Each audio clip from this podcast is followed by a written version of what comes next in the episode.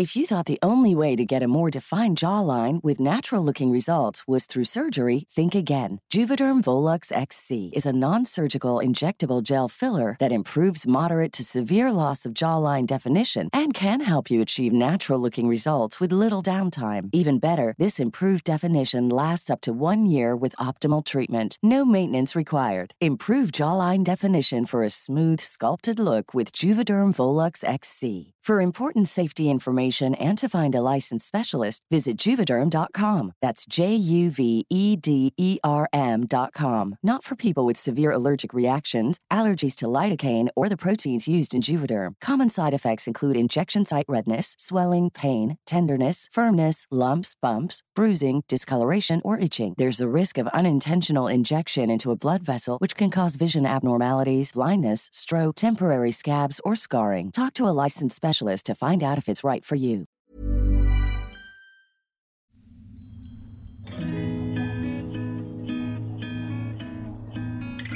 ¿Alguna vez te has quedado en blanco cuando tocan el tema de astros, lunas y eclipses? O sea, esto sería como cuando ah, te comes 12 uvas, güey, en Año Nuevo y empiezas a hacer nuevos propósitos. ¿O simplemente eres un recién salido del closet espiritual que quiere rascarle más a estos temas? Todo se puede magnificar. ¿Por qué? Porque el sol está iluminando las emociones. Seguro que aquí encuentras algo. Lo intencionas y e intencionarlo cambia todo. Porque admitámoslo, el lenguaje del cosmos regresó para quedarse.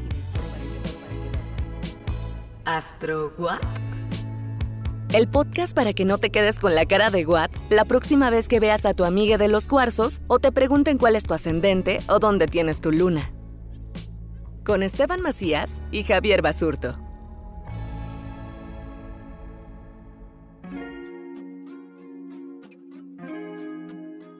Si ustedes pudieran escuchar lo que se habla entre episodio y episodio, estoy seguro que les, les gustaría aún más lo que no se graba, lo que decimos Sí, sí, sí. fuera de este Total, micrófono. total. Pero bueno, ni modo. Ustedes se lo piden por no estar aquí.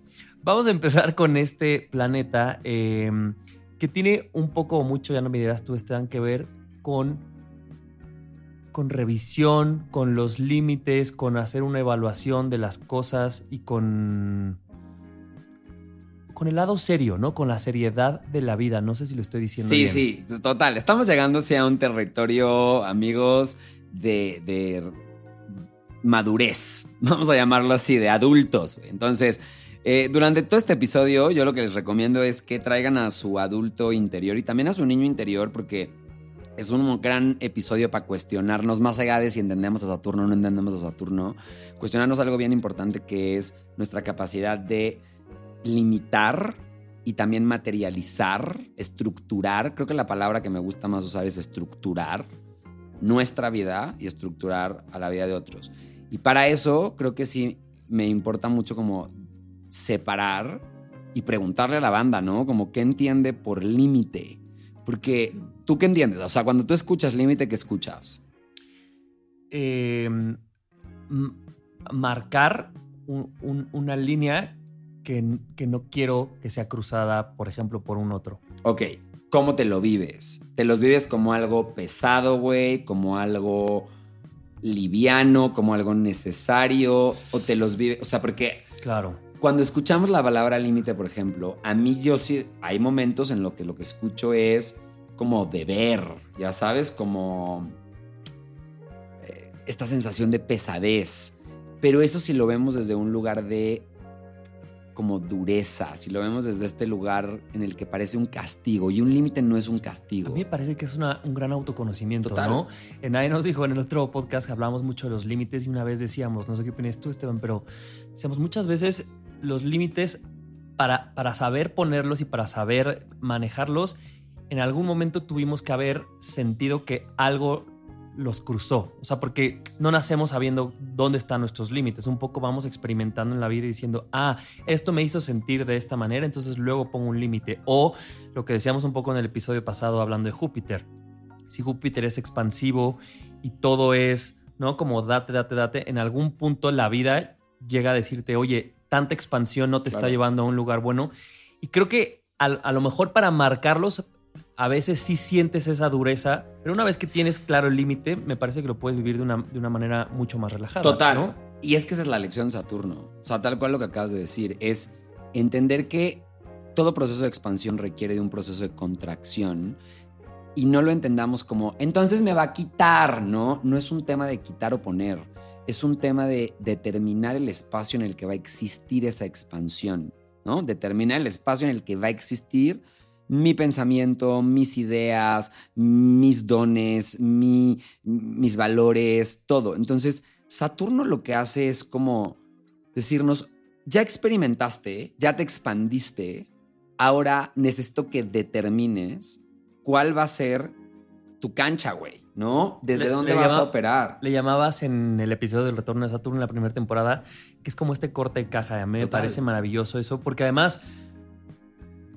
Saturno sí permitió expandirse, o sea, no te está diciendo que no. Más bien llega un momento en el que dices, vamos a revisar hasta dónde has llegado y, ahí vamos a hacer un corte, pero no es que lo esté limitando. No, no, cero, no.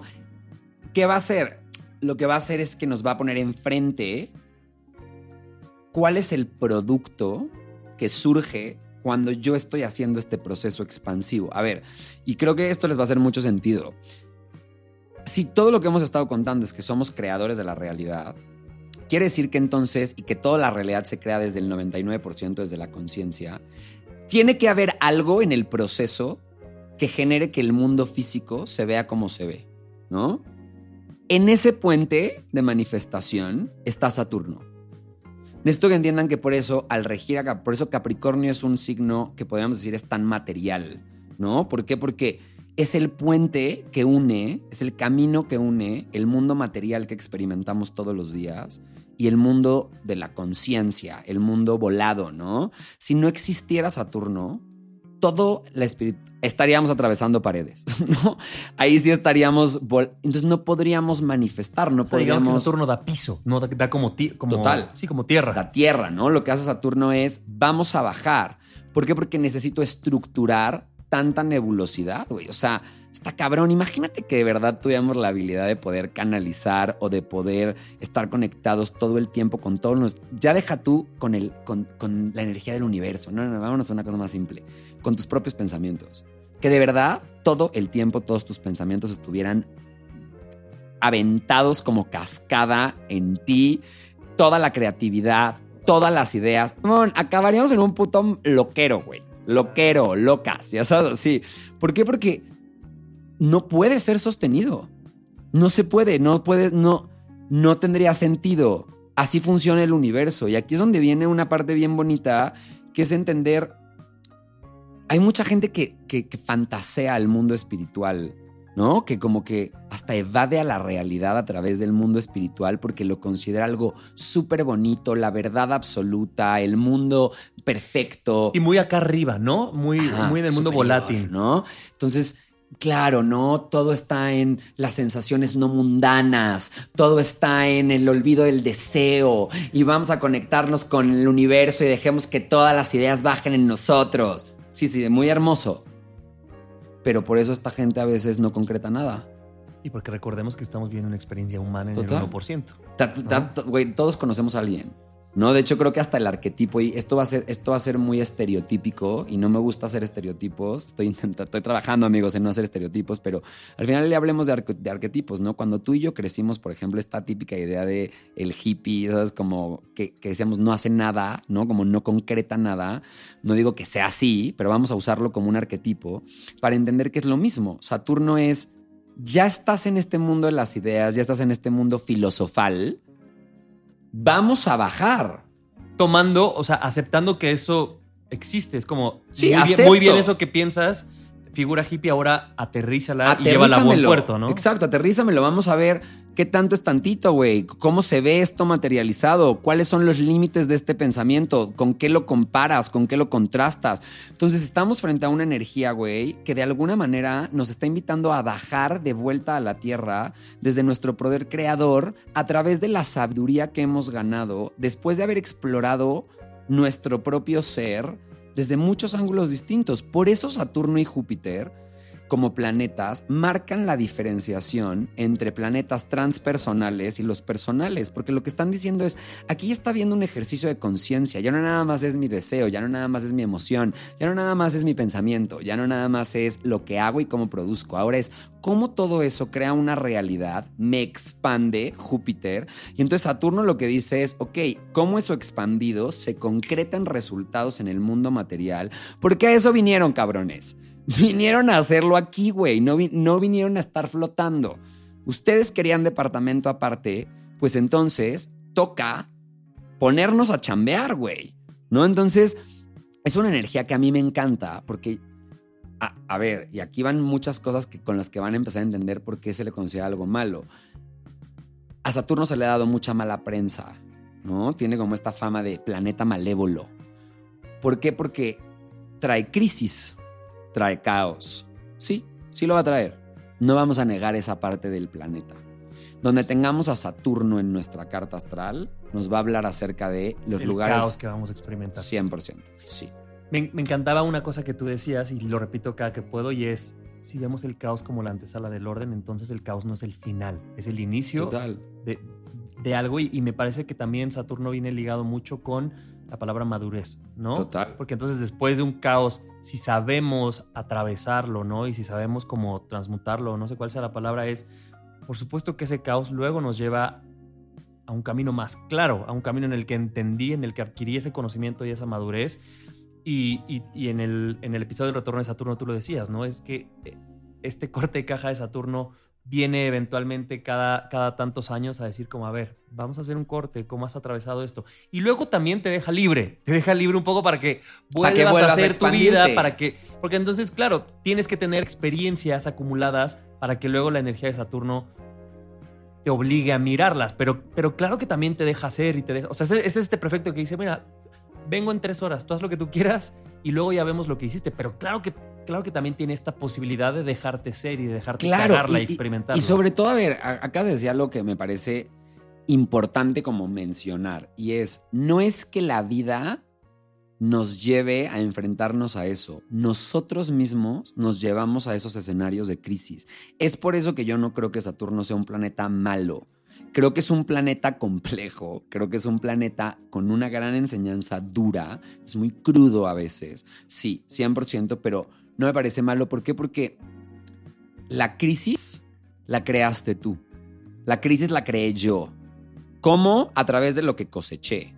Si yo no me hice consciente en mis propios eh, momentos en los que no me adueñé de mí, en los que no me responsabilicé de la vida, evidentemente eso va a crear un resultado, güey. O sea, no es como que voy a pasar ahí China libre, ¿no? No tenemos un free pass. De hecho, sí tenemos muchos, la verdad. Ahí podemos comprobar que el universo es muy misericordioso no mames, si realmente tuviéramos una consecuencia inmediata de todo lo que hacemos, no estaríamos aquí. ¿No? Ahí está Júpiter, diciendo, todo a buen pedo.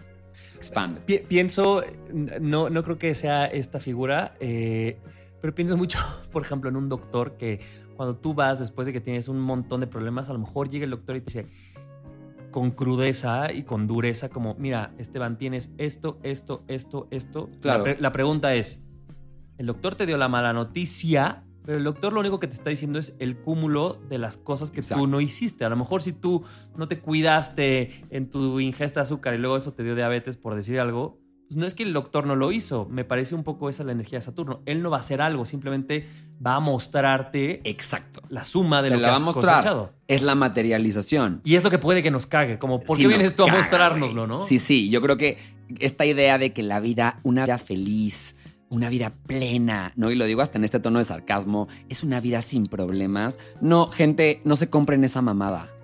No se compren esa mamada, güey. Eso sería invalidar la naturaleza misma de la vida. Es más, una vida sin conflictos, una vida sin altibajos, una vida en la que no existen este tipo de situaciones de crisis, invalida la sensación de felicidad. Oye, eh, para ir adivinando, supongo que su regente será Capricornio. Es el regente Capricornio, evidentemente. Y fíjate cómo incluso hace sentido. ¿Cuál es la casa de Capricornio? A ver, examen. Tic. 10. Exacto. ¿Cuál es la casa anterior? 9. ¿La de quién? es la 9. eh, ¿Escorpio? No. Sagitario. Sagitario. el hippie. ¿Quién es, ¿Quién es el regente? Júpiter. Ahí está la danza. La casa siguiente, la casa 9, una vez que hemos ganado conciencia y nos hemos expandido, es la casa de la materialización y la casa en la que voy y me establezco como mi propia autoridad. Entonces, sí, la casa 10 y es el regente del medio cielo. Claro. A ver, voy a adivinar, pero no sé si lo estoy haciendo bien. Siento que Saturno no se siente bien en Pisces. ¿O lo hice mal? A ver, primero dime cuál sería el, o sea, cuál sería el lugar de exilio de Saturno. Ah, Si su casa es Si su casa Capricornio. es Capricornio, que es la 10. ¿Cáncer? Exacto. Ok. A, a Saturno le caga, le caga estar en cáncer. Por tanta emoción, dices tú. Hay mucha emoción, pero también hay mucho, mucha... A ver, cuando, cuando estamos tan propensos a estar mirando hacia el pasado y usar las experiencias del pasado desde un lugar de usar la emoción para manipular, para chantajear, hay una tendencia a la victimez. Hay algo que le revienta las bolas a Saturno, es la victimez. La no la responsabilidad. no de tus responsabilidad sobre los actos. Entonces, ¿qué es lo que hace un Saturno en cáncer? No significa que es un Saturno malo, solamente significa que mucho de mi, de mi estructura, por ejemplo, puede estar tintada por el bagaje familiar, por mi mundo emocional, me cuesta poner tal vez a veces ciertos límites debido a mi tendencia a querer cuidar a otros o al revés, me paso de cucharadas cuando hago eso sin darme cuenta de los demás. Hay, unas, hay una desconexión muy consciente e inconsciente del mundo de las emociones. Entonces, Saturno no nos está diciendo no sienta, Saturno no nos está diciendo todo en la vida es sufrimiento. No, no, Saturno nos está diciendo en la vida vienes a madurar. A eso vienes. Y, y victimizarte, por supuesto, que es contrario a, a aceptar un proceso de madurez. En donde eh, se siente mm, exaltado. Ahora, antes de que pasemos a eso, tiene doble casa. ¡Vámonos! Este es dueño de doble, no está viejito, entonces él llegó antes a la repartición del pastel. ¿A quién crees que rige también?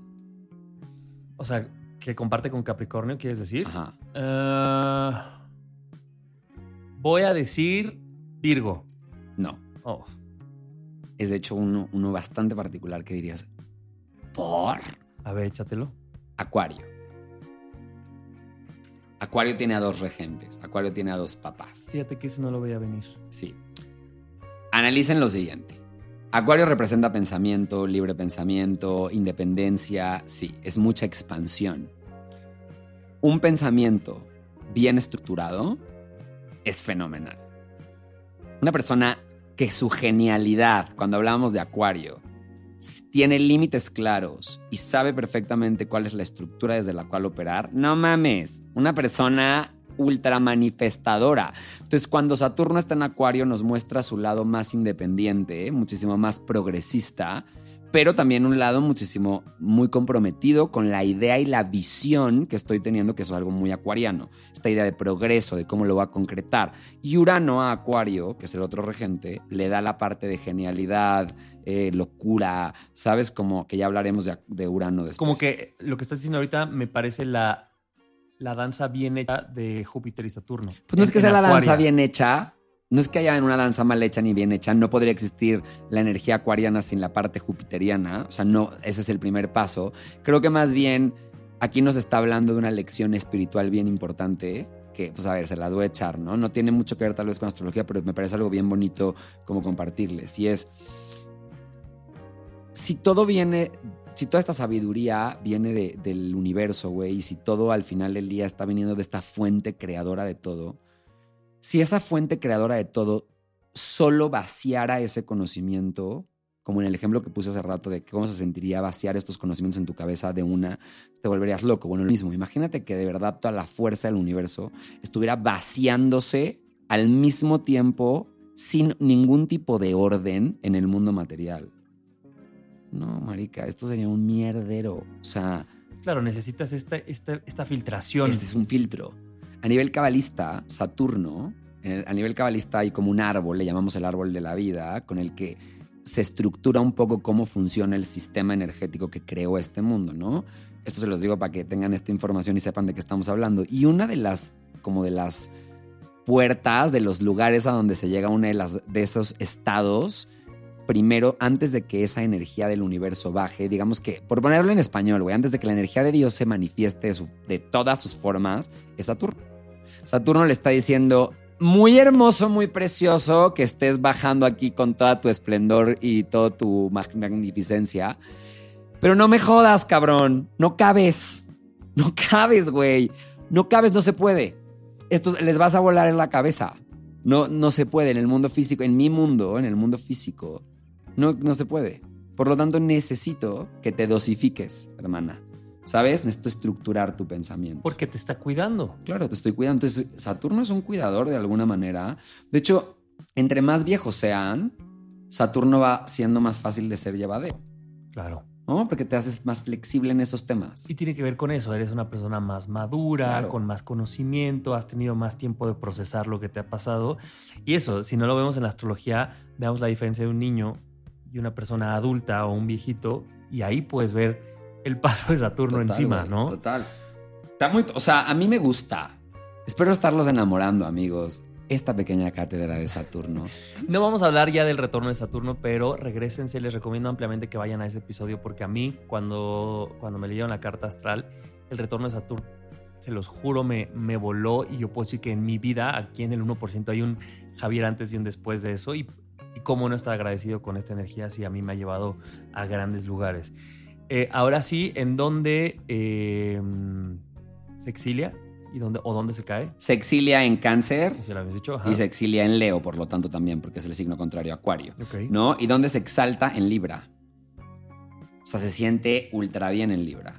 Le gusta mucho estar en Libra. Donde se cae en Aries. En Aries. ¿Por qué? Porque la energía de Libra es una energía muy conciliadora. Es una energía también de pensamiento, sigue siendo una energía muy de ideas, muy estructuradas, en donde se saben poner límites muy claros para cuidar al otro y cuidarme a mí. Digamos que este es un Libra un poco más estru- un poco menos abandonado de sí mismo. ¿Sabes? Entonces las personas que tienen a Saturno en Libra son personas que de alguna forma sí van a experimentar muchas crisis, por ejemplo, en temas de relaciones o vínculos, o cómo se vinculan frente a los demás, pero van a crear maestría en eso. Y en el mundo en el O sea, que el proceso puede ser un poco doloroso, pero atravesándolo llegas a todo proceso de. Saturno, no importa dónde lo tengan, señores, así lo tengan en Capricornio. Nosotros, tú y yo, somos de la generación de Saturno en Capricornio. Saturno en su casa, Mm. ¿no? Digamos que pudimos experimentar a su al Saturno más puro, ¿no? Pero... Y eso bueno, no le quita lo complejo. No fue complejo, güey, fue complejo, cabrón. O sea, no mames, cuánta autoexigencia no cargamos todos los, los de la generación específica entre el 88 y el 90 más o menos, ¿no? Finales del 88-90, que tuvimos a Saturno en, en Capricornio, güey. ¿Cada no cuándo mames. cambia? De cada dos años, dos años y medio. O sea, digamos que dos años lo compartimos. Dos años, una- dos años y medio compartimos a Saturno, ¿no? Entonces, cada uno lo tendrá distinto. Algunos lo tienen retrógrado, algunos lo tienen directo, ¿no? Con, en conjunción con otros planetas. Ya ahí empiezan los sabores distintos, por eso conozcan su carta astral. Pero donde tengan a Saturno, va a hablar de los lugares donde van a experimentar más problemas, literal. O sea, ahí se van a manifestar la mayor cantidad de problemas. Entonces, la casa donde lo tengan es el área de la vida donde probablemente haya más problemáticas. El signo en el que lo tengan van a ser qué tipo de problemáticas y cómo se van a con qué mostrar. energía. claro. Exacto. Oye, ¿cuáles son, como por decirlo, de alguna forma las partes chidas y no chidas de Saturno? Las partes muy chidas, güey, es que va a representar evidentemente los límites sanos, la estructura, la sabiduría, la buena administración, por ejemplo, una persona con un Saturno bien aspectado, que tengan un Saturno dominante bien aspectado, eh, van a ser personas muy responsables, personas muy comprometidas, personas también muy serias, ¿no? Muy sobrias, muy leales, ¿no? Personas que de alguna manera también hay una parte de dureza y de crudeza dentro de la forma, dependiendo del signo en el que esté. Eh, y eso me parece que son de los, de los dones más grandes de, de Capricornio. Personas muy maduras y también, curiosamente, personas muy flexibles cuando han aprendido cómo usar su propio sistema de madurez. Y las partes no chidas, Tiranía, imposición, inflexibilidad, autojuicio, autocrítica. Hay una parte de Saturno que puede llegar a ser muy pesimista, ¿sabes? Por ejemplo, por eso los- las personas con, con cosas en Capricornio tan grandes pueden, podemos llegar a ser muy pesimistas, ¿sabes? ¿Por qué? Porque, pues de alguna manera, hay una sensación de tengo que prepararme para el problema. Nuestro foco está en el problema, ¿no? no o sea, te anticipas tanto que estás viviendo en el problema antes que eso llegue. Antes de que llegue. Entonces hay mucha ansiedad. Eh, puede provocar también si está mal aspectado, pero es un Saturno débil, por ejemplo, pues falta de autoridad, falta de estructura, falta de compromiso, ¿no? Acuérdense que la energía se puede manifestar en cualquiera de sus dos polos. Si estamos hablando de tiranía, el mismo planeta puede manifestarse como falta de poder, ¿no? Y falta de huevos y falta de afirmación. Entonces Saturno también puede traer un Saturno mal aspectado haciendo aspectos malos como, eh, bueno, malos, pero como disonantes con planetas, no sé, por ejemplo, con un Neptuno ¿no? Que es todo ahí nebuloso y tal, pues evidentemente nos va a hablar de una acción que está siendo pues no concreta, no clara, no tan clara. Oye, ¿su energía es masculina o femenina? Femenina. Femenina. Todo mal, yo lo pensaba masculino. Pero te hace sentido, ¿por qué? Femenino recibes, masculino da. Entonces, ¿qué es lo que hace Saturno? Recibes la cosecha de lo que sembraste. Claro, es que, y te voy a decir por qué lo pensaba al revés porque tengo esta cosa de, él es el que me regaña, él es el que me...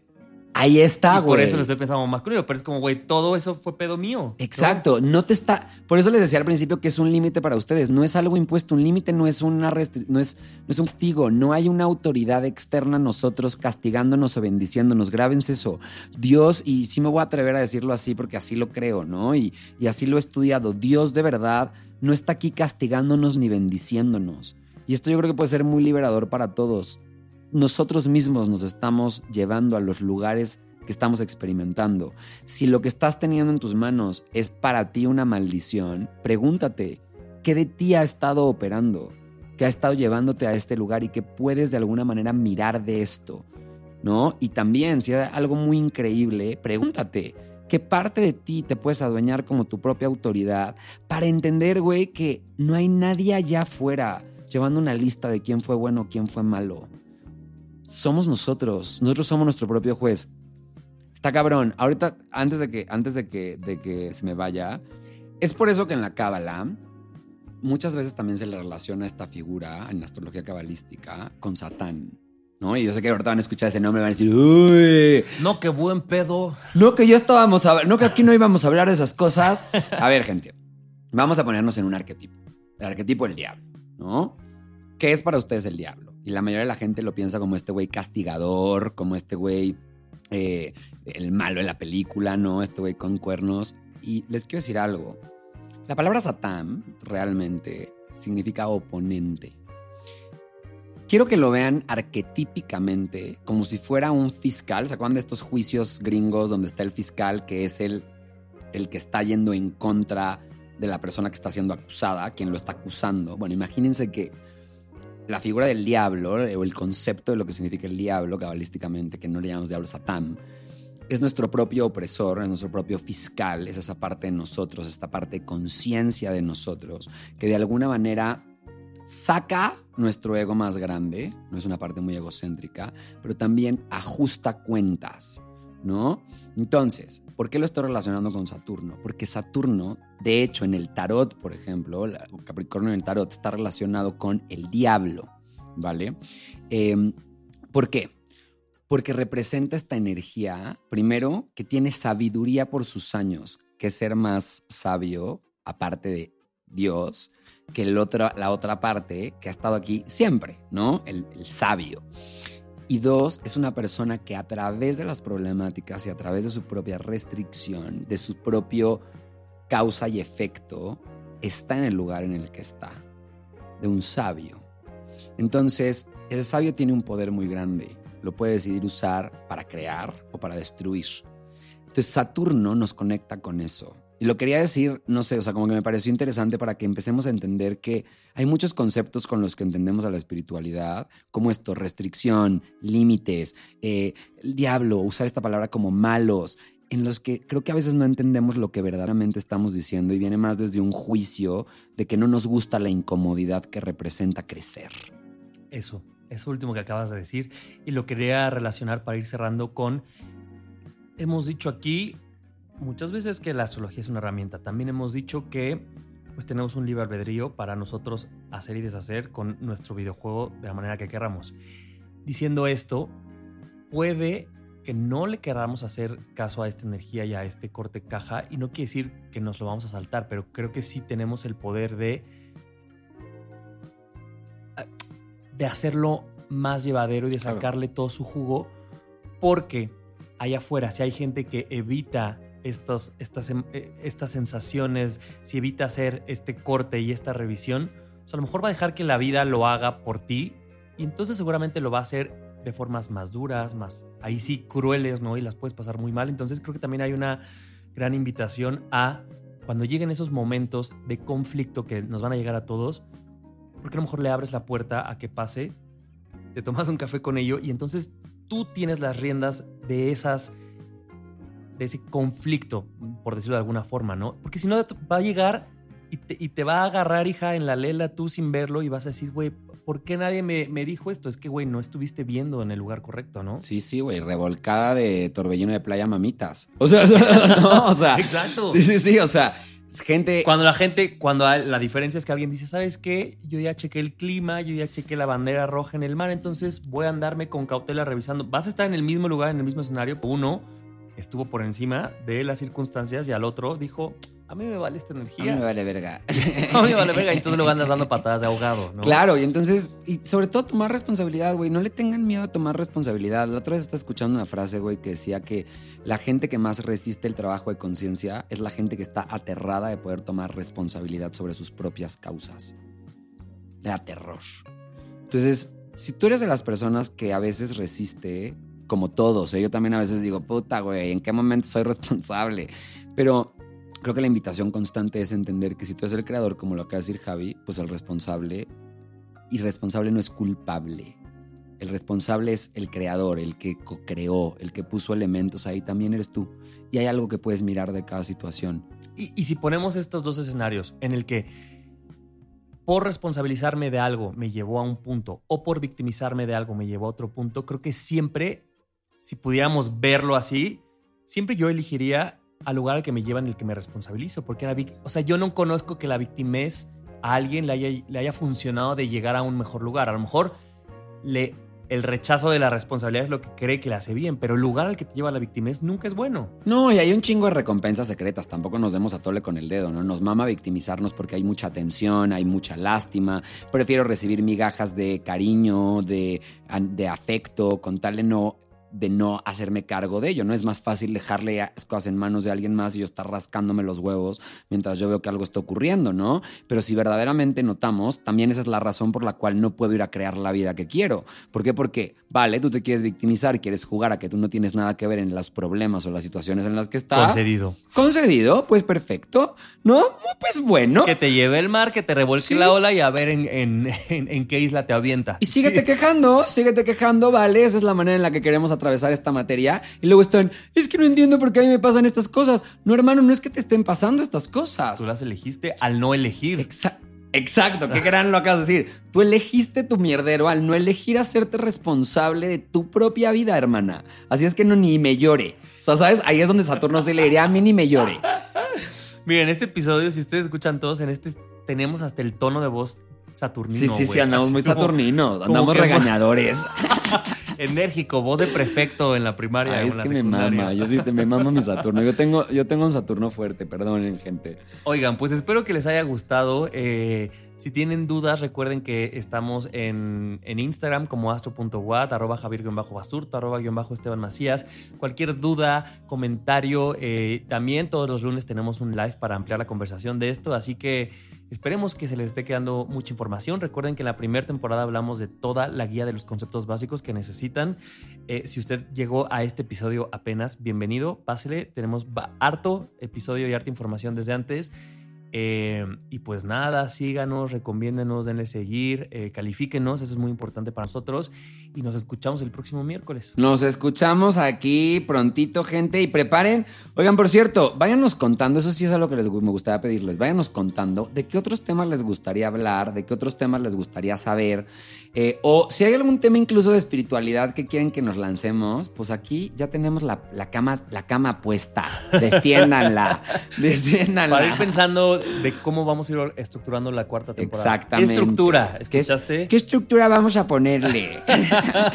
Muy Saturno. Muy saturnino. Bueno, nos escuchamos el próximo miércoles. Los queremos. Los queremos, chao. ¿Astro What? La guía fácil para entender lo básico de astrología con Esteban Macías y Javier Basurto.